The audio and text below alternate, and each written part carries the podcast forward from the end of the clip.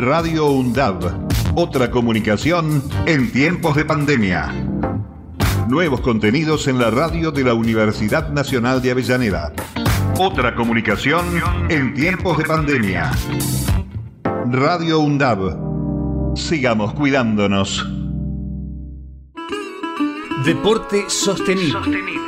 Un magazine de interés deportivo, social y cultural. Deporte sostenible con la participación de docentes, estudiantes, graduados y graduadas de la Universidad Nacional de Avellaneda. Deporte Sostenible, por Radio UNDAP. Estamos aquí en, esta nueva edición del podcast de Deporte Sostenible, aquí en, eh, para Radio UNDAB, para la Universidad Nacional de Avellaneda. Eh, y si bien, eh, bueno, son contenidos que producimos con, la comunidad universitaria, siempre nos resulta interesante invitar eh, a personalidades que, y personas que vienen que, trabajando desde diferentes ámbitos en temas relacionados con la temática del programa. Eh, que a veces yo digo tendríamos que es lindo el tema del deporte sostenible o el deporte y el buen vivir, podríamos pensarlo también desde, desde la cuestión más eh, originaria y hoy en particular tenemos como invitado eh, a Matías Dala Fontana, el ex espuma, el fundador del proyecto Deporte Solidario, ya ha formado parte de las entrevistas de este programa y hemos realizado una charla también el año pasado cuando inició la pandemia y actualmente es subsecretario de Prevención de Adicciones de, de, la Nación. Así que bueno, yo no me presenté, soy Virginia Solari, pero ya quienes siguen Deporte Sostenible ya me conocen. Eh, y nosotros, bueno, Matías, como sabés, desde la Universidad Nacional de Avellaneda somos una universidad que trabajamos profundamente territorializados.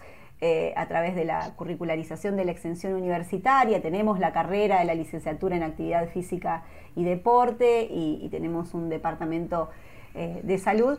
Eh, y nos parece interesante, eh, digamos, lo de trabajo social comunitario es transversal a todas las carreras, ¿no? Y esta semana en particular eh, tuvimos en octubre, hay, hay dos conmemoraciones, siempre decimos que las fechas sirven para recordar, pero que son cosas que debemos trabajar durante todo el año, el Día de la Salud Mental y el reconocimiento a una profesión, en este caso a la, a la, psicología, el Día de las y los psicólogos, eh, profesión de la que formás parte eh, y de la que seguramente también tendrás una visión de cómo encararla eh, desde tu perspectiva profesional, militante, desde cómo trabajás en el territorio. Así que bienvenido Matías. y bueno, y nos interesa conversar con vos justamente sobre este tema que si bien ya era importante previo a la pandemia, creo que la pandemia ha puesto en evidencia y pone en agenda eh, determinadas temáticas que a veces, ¿no? A veces creo que la pandemia sirvió para poner en evidencia problemáticas que ya estaban. Y una de ellas tiene que ver con problemáticas, no, o, también recursos, podemos verlo desde, el potencial, ¿no? Cómo aporta el deporte a nuestra salud mental también, ¿no? Eh, no necesariamente tenemos que hablar de falta de salud mental. Eh, así que bueno, Matías, bienvenido. gracias por sumarte al programa nuevamente. Eh, y te invitamos a que nos cuentes eh, qué cosas reflexionaste o qué cosas venís pensando y trabajando desde los proyectos que, acompañás diariamente con respecto al, rol del deporte y el cuidado de, nuestra salud mental. Bueno, muchas gracias por la invitación, antes que nada. Saludar a toda la comunidad eh, académica y a la comunidad de Avellaneda. Em, efectivamente, coincido con vos en una apreciación muy certera que diste sobre cómo funcionó en cierto aspecto la pandemia como hecho histórico. Como muchos eh, eventos traumáticos, lo que hacen a menudo es, en su significación, desnudar una estructura como hecho traumático, podríamos decir, para la sociedad global, pero para la Argentina fundamentalmente, que es lo que a nosotros nos preocupa en primer término, las condiciones de dignidad, de felicidad, de grandeza a las que aspira nuestro pueblo. Eh, la pandemia como hecho traumático desnudó y puso en relevancia ciertos problemas estructurales. Eh, de manera que eh, en, los ámbitos en los que nosotros nos desenvolvemos, eh, más allá de la circunstancia, hace por lo menos dos décadas nos venimos dedicando con, denodadamente a construir un modelo de salud que tenga como eje dos cuestiones centrales. Por un lado, la persona humana, con lo que eso significa en términos filosóficos, políticos, ideológicos, sanitarios. La persona humana que no es lo mismo que el individuo aislado que propone la modernidad, eh, ese individuo aislado que proponía la modernidad en, sus inicios, eh, con, con, el pensamiento de Hobbes, a lo mejor para citar un referente principal, esa idea del hombre como lobo del hombre y de la sociedad, donde los individuos están en guerra contra otros para ampliar sus márgenes de libertad individual. Bueno, eso no tiene nada que ver con lo que nosotros, los, los iberoamericanos sobre todo, y, los, eh, y el humanismo cristiano, que es la base cultural profunda y mayoritaria de nuestra, de nuestra Argentina, entiende a la persona como un as de relaciones, como alguien eh, que se inserta en el mundo a partir de pertenecer a una familia, a una comunidad, a un pueblo, a una nación, y que no se puede pensar de manera aislada. Entonces, la persona humana como un compuesto, la persona humana como algo que no es el individuo, y como un compuesto eh, y esto sí, ya pisando el campo de la mirada sanitaria, ¿qué significa creer en la persona humana, proponer la persona humana como centro? Es en el campo de la salud, eh, pensar en la integralidad, como el compuesto eh, tendiente a la unidad, a la armonía de cuerpo, mente y espíritu. De manera tal que entender a la persona humana como un centro de la organización y como un fin de la organización, como causa y fin de la organización, es asumir que ninguna acción en política sanitaria, ninguna acción que intente recuperar la salud o promover la salud o prevenir las enfermedades, sirve ni es eficaz en tanto y en cuanto no respete que esas acciones en simultaneidad deben abordar, deben abarcar deben tender a mejorar, deben tender a armonizar en esa unidad cuerpo, mente y espíritu. Este es un eje. Y el otro eje, que no es un invento, yo decía, nosotros postulamos la persona porque es una realidad, no es un invento ideológico como sí lo es ese individuo abstracto, virtual de la modernidad.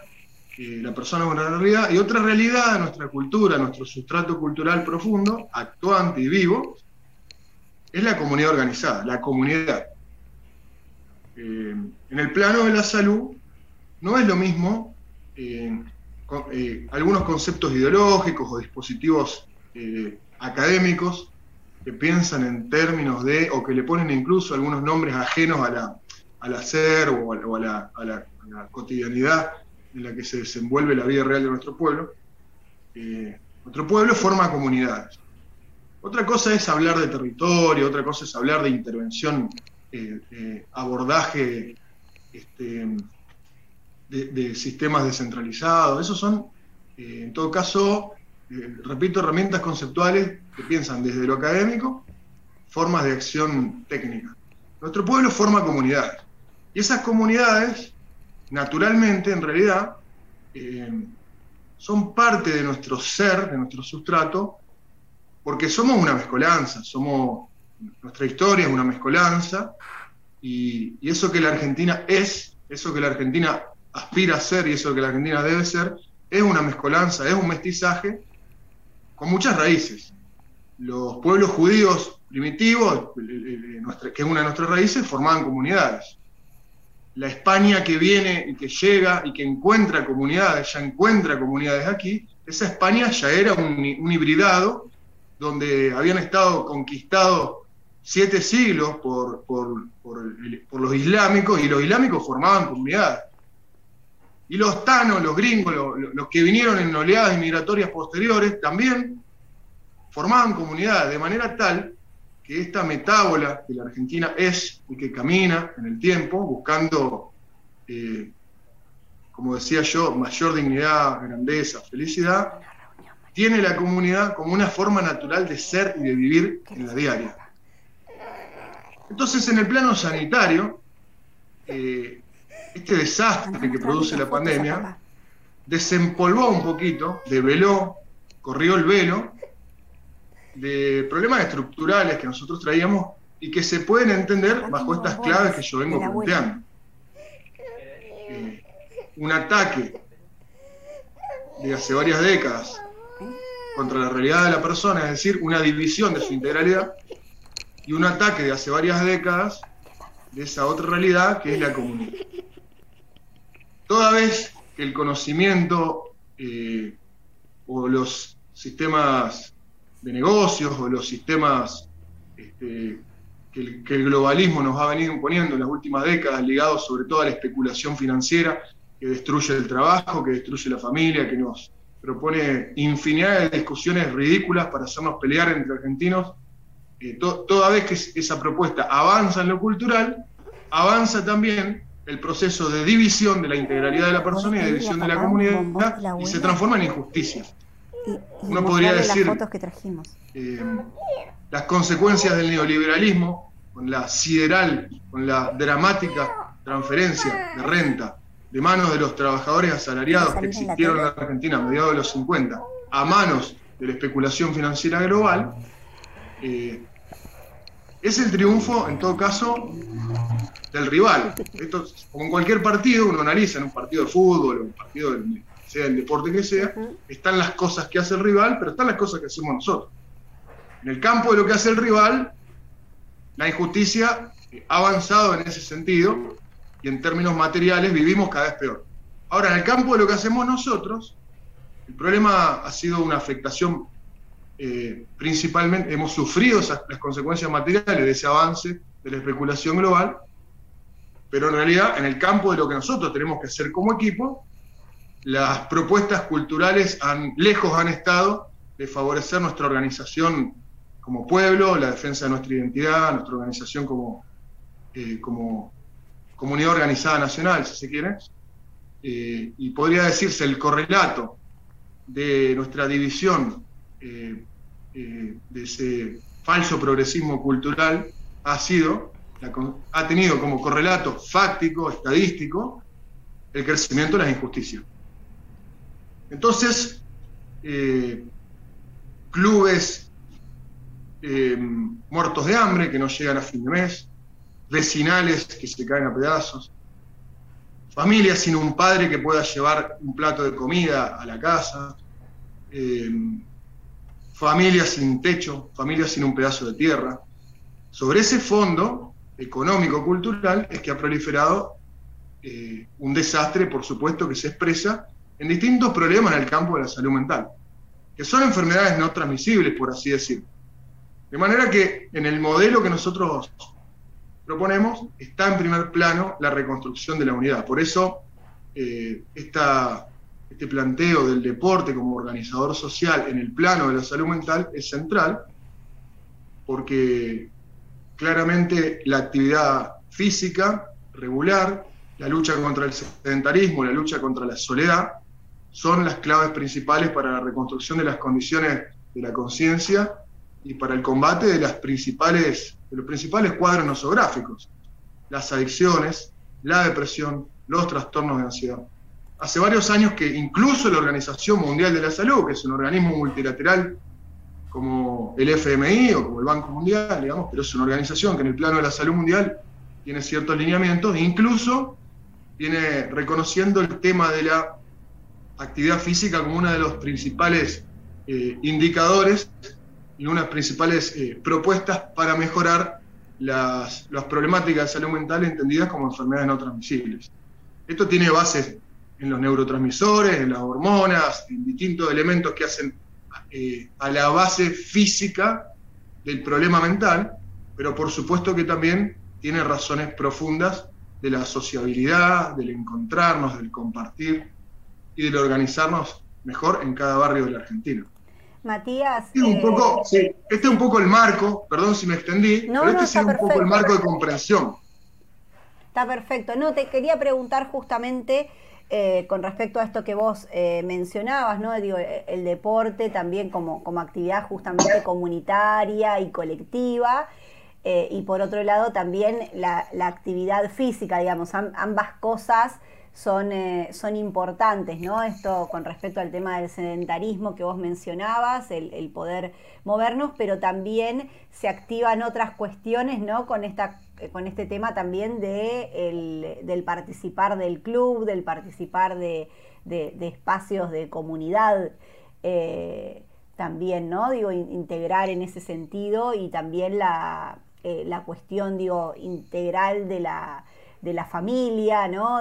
también eh, me parece, eh, pregunto, ¿no? De esta cuestión de moverse por un lado, digo, para tanto para adultos como para niños, con respecto a romper con el sedentarismo, y a su vez también me parece como estas dos cuestiones, ¿no? El, el tema de, esa unidad corporal de cuerpo, alma eh, y a su vez el, también formar comunidad con, eh, con, el otro, con la otra, ¿no?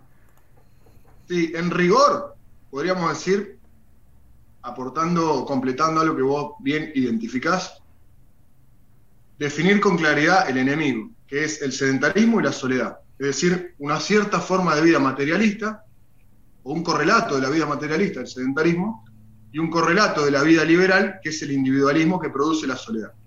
Esos son dos vectores insidiosos que producen las enfermedades. Y como las soluciones que uno puede construir no pueden ser ajenas a la realidad cultural, porque no podemos inventar dispositivos conceptuales y tratar de extrapolarlos de, realidades extrínsecas, foráneas, este, impuestas, tenemos que construir las soluciones necesariamente con la participación del otro. La salud, el proceso de la salud y el proceso de la salud mental es la participación organizada del pueblo en la resolución de sus propias necesidades, asumiendo las funciones que sean. Es decir, no hay una salud sin el otro. Eh, esas realidades tienen que ser la realidad de nuestro pueblo. ¿Cuáles son los lugares históricamente que tienen pregnancia federal? Es decir, si uno sale a la periferia, como nos propone el Papa Francisco, intenta ver para tener una correcta apreciación de la realidad objetiva, intenta resolver para después actuar, desde Formosa, Tierra del Fuego, y desde la cordillera hasta el Atlántico, lo que ve son cierto tipo de instituciones en los cuales la Argentina cree, son en los cuales la, Argentina participa, que no es el centro de salud estatal, con lo, que, con lo necesario que puede ser en la comprensión de lo que el, sistema de atención primaria, que no es este, eh, dispositivos con nombres raros que se van inventando eh, eh, fruto de distintas gestiones bien intencionadas, por supuesto. Es el club de barrio. O sea, si uno recorre la Argentina y le pregunta a las mamás, mamá, ¿a dónde te parece para prevenir el consumo de drogas de tus chiquitos? ¿A dónde te parece que acá tres o cuatro cuadras tenés un lugar para mandar tus pibes a criarse sanamente?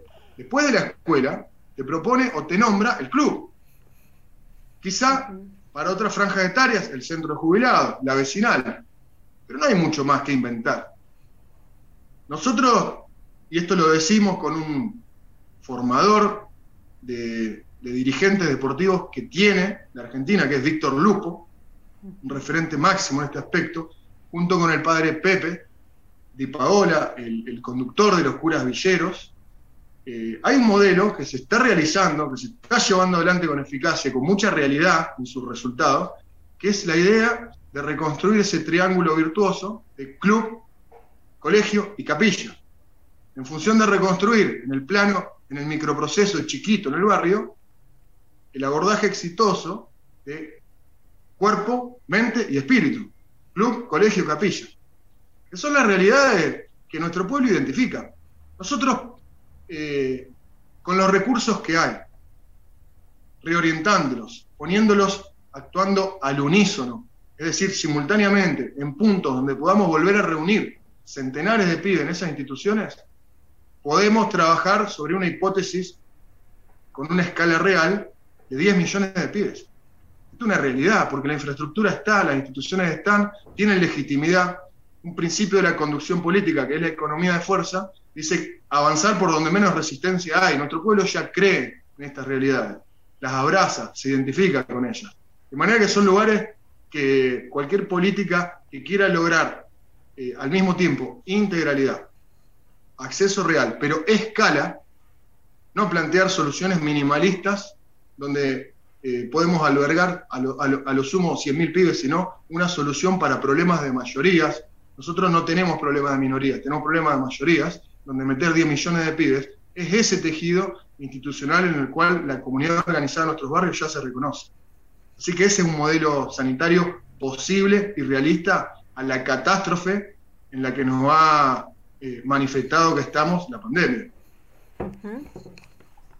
Exactamente, sí, me parece sumamente importante esto que vos decías, reconstruir ¿no? estos espacios de base eh, y trabajar sobre estos recursos que, ya están. Justamente hace un par de semanas lo hemos entrevistado a, Víctor Lupo por el aniversario del Movimiento Social del Deporte y ha estado compartiendo algunas cuestiones con respecto al, rol de, los clubes de barrio ¿no? en, en, la formación de la, de la comunidad y también en el espacio eh, de contención. Bien, Matías, y te pregunto desde em, tanto desde este espacio que, vos eh, conducís con el tema del, movimiento social, perdón, del movimiento social, no, del deporte solidario, ¿están ya están trabajando cosas concretas ahí en Santa Fe y también en algún otro lugar? Sí, nosotros en Santa Fe empezamos hace 20 años con el padre Atilio Rosso, fundador del movimiento Los Sin Techo. Eh, él nos, inspiró y un poco que nos, apretó, por así decir. Cuando a mí me convocaron a los Pumas, yo tengo 43 años, tenía 20 y pico ahí, eh, nos invitó a, trabajar con el rugby en las villas. Y eso generó el inicio de un proceso que hoy tiene institucionalidad. Eh, hoy tenemos casas de medio camino para mujeres víctimas de violencia, para mujeres con problemas de depresión y de adicciones.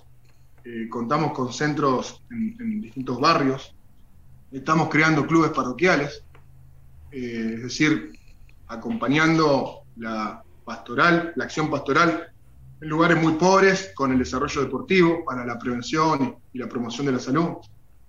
Eh, llevamos adelante rugby en las cárceles como una forma de eh, promover condiciones de personalización y de adquisición de capacidades que puedan sentar las bases para una mayor posibilidad de reinserción exitosa en la etapa post-penitenciaria, post-carcelaria. Este es un poco el, despliegue concreto, en terreno, real, no eh, una prédica meramente ideológica, sino real, casuística, clínica, donde tratamos de hacer eh, pie estos principios que, se deducen de la realidad de nuestro pueblo en el plano sanitario. Genial, buenísimo. Eh, no, me parece importante también eso, digo, más allá justamente del tema de la, de la teoría, poder conocer estas experiencias concretas que ya se están trabajando también en el, eh, en el territorio.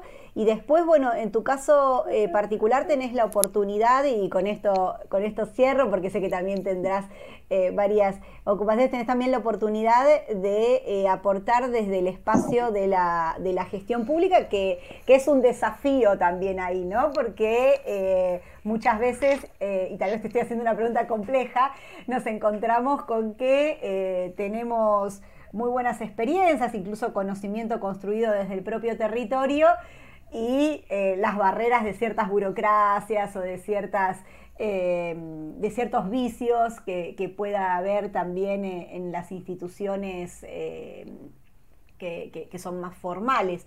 digo instituciones más formales porque un club es una institución formal, pero también hay otras posibilidades de, de acción. Eh, no sé si la hice muy compleja la pregunta. No, se entiende, se entiende. El club es una institución que tiene algún nivel de formalización, pero surge naturalmente. El Estado este no surge naturalmente. Nosotros tengamos en cuenta, para hacer una genealogía, es un Estado heredado de la línea liberal del 53, de 1853, que no es precisamente el Estado eh, que requiere la, la idea de, comunidad organizada, de manera que hay también un combate interno con las formas institucionales. Eh, la, realidad de un Estado puede ser construido a partir de la realidad de un pueblo o puede ser construido a partir de una idea e intentar encajarlo, es decir, adaptar el cuerpo al traje. Eh, eh, y bueno, eso produce dificultades. A eso se cruza también la pandemia, que es un dilema. ¿Cómo hacer prevención cuando asumimos que no existe la prevención sin la actividad física, porque el ser humano es un compuesto. Ahora le abrimos, esperaban. ¿Cómo hacer prevención eh, desde la distancia o la virtualidad? Es imposible. A lo sumo se puede brindar cierta formación, cierta capacitación, preparar los elementos eh, de los distintos sectores institucionales aportándoles ciertas herramientas de pensamiento, pero la prevención sin el cuerpo no ocurre, no se realiza. es suponer o creer en un sujeto eh, consistente en una virtualidad, un sujeto eh, líquido, el sujeto de las redes, que no es la persona real, digamos. Entonces ahí hay una dificultad objetiva, pero la, fe en nuestro principio nos hace este, pensar que bueno, son tiempos de preparación y tiempos de lo, que, de lo que debe ocurrir, de lo que va a venir los barrios de la Argentina han sobrellevado esta etapa con una maravillosa y masiva manifestación de solidaridad organizada. Y eso creo que ha sido la condición de base para que las consecuencias de la pandemia no hayan sido peores, me parece. Las condiciones de solidaridad presentes, ingénitas, genética, en los barrios y la organización barrial y eso ha contribuido. Desde el Estado, por supuesto, este, esta situación que funciona como un corset, digamos, ahora no, por suerte estamos en un proceso de apertura, de salida, y hay que plantear las cosas con una escala, yo insisto en esto de la escala, con una envergadura adecuada a la realidad abordar. Tenemos problemas en millones de pibes y hay que plantear soluciones para millones de pibes. Y esas soluciones en materia de prevención están en las organizaciones donde los pibes pueden jugar, comer, criarse, recibir valores, ordenarse en el día a día. La escuela, el club, la institución parroquial o la que, la que sea que la, que la familia, eh, aquella la que la familia crea, no una que nosotros intentemos imponer desde fuera. Excelente, me parece importantísimo eso que, comentás, como estas organizaciones de, apoyo forman un, rol clave y creo que ha quedado de, manifiesto. Bueno, Matías, eh, siempre un gusto poder eh, charlar con vos y, también eh, justamente en esta semana que tomamos como excusa la, cuestión del aniversario, pero que son temas que nos atraviesan durante todo el año y que es importante ponerlos en agenda, comentarlos. Y también digo, también desde, desde el ámbito de la, desde la universidad, también siempre eh, valoramos esto, digo que en tu caso tenés la, profesión y también la experiencia territorial, que, es lo que nosotros eh, eh, planteamos de construir conocimiento junto con las comunidades, junto con las organizaciones sociales, y no ni ir impartir conocimiento, sino construirlo con. Eh, ni quedarnos simplemente en el sentido común, ¿no? También esta cuestión, por supuesto, de conocer la historia, de investigar, de entender de, manera cómo se producen eh, los procesos para, para poder eh, intervenir. Así que muchísimas gracias por tu aporte y, bueno, siempre que te interese comentarnos o sumar algo, bienvenido e invitado al programa. Bueno, muchas gracias, el agradecido soy yo y recordar, para la, salud mental arranca en el cuerpo, por lo menos un rato todos los días de actividad física en grupo, participar, participar comunitariamente de actividades que involucren el cuerpo. Necesitamos definiciones. Los relativismos son negocio para los poderosos, no para los pueblos. Necesitamos definiciones. No es cualquier cosa la salud. La droga es un, problema objetivo para nuestra sociedad. Necesitamos organizarnos y participar en condiciones de vida dignas, sanas y ordenadas. Muchas gracias, un abrazo a todos. Muchísimas gracias Matías, que tengas un buen día. Radio UNDAV, otra comunicación en tiempos de pandemia. Nuevos contenidos en la radio de la Universidad Nacional de Avellaneda Otra comunicación en tiempos de pandemia. Radio UNDAB. Sigamos cuidándonos.